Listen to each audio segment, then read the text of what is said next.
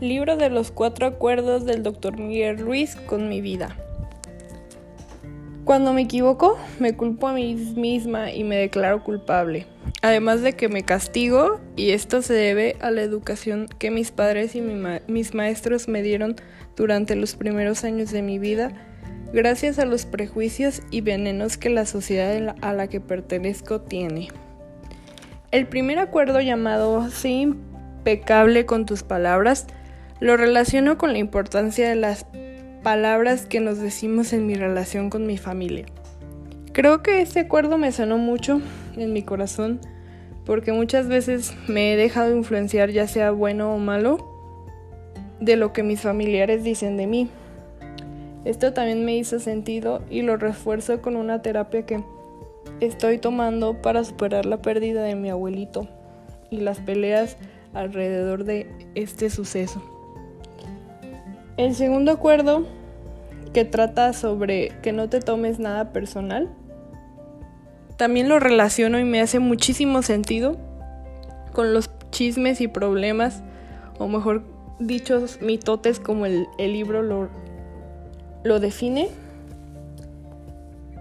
Entonces, con esto creo que puedo poner en práctica, ahora que entiendo que que yo soy la dueña de lo que quiera sentir y de lo que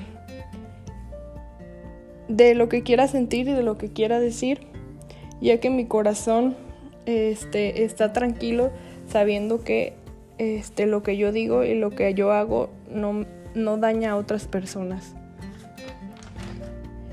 El tercer acuerdo que se titula No hagas suposiciones lo relacioné muchísimo con mis primeros meses de relación con mi novio, ya que por pena o miedo a preguntar empecé a desconfiar de él hasta que llegamos a un acuerdo donde las dos partes diéramos lo mejor y nos contáramos todo y ya así lo arreglamos esta desconfianza y estas suposiciones.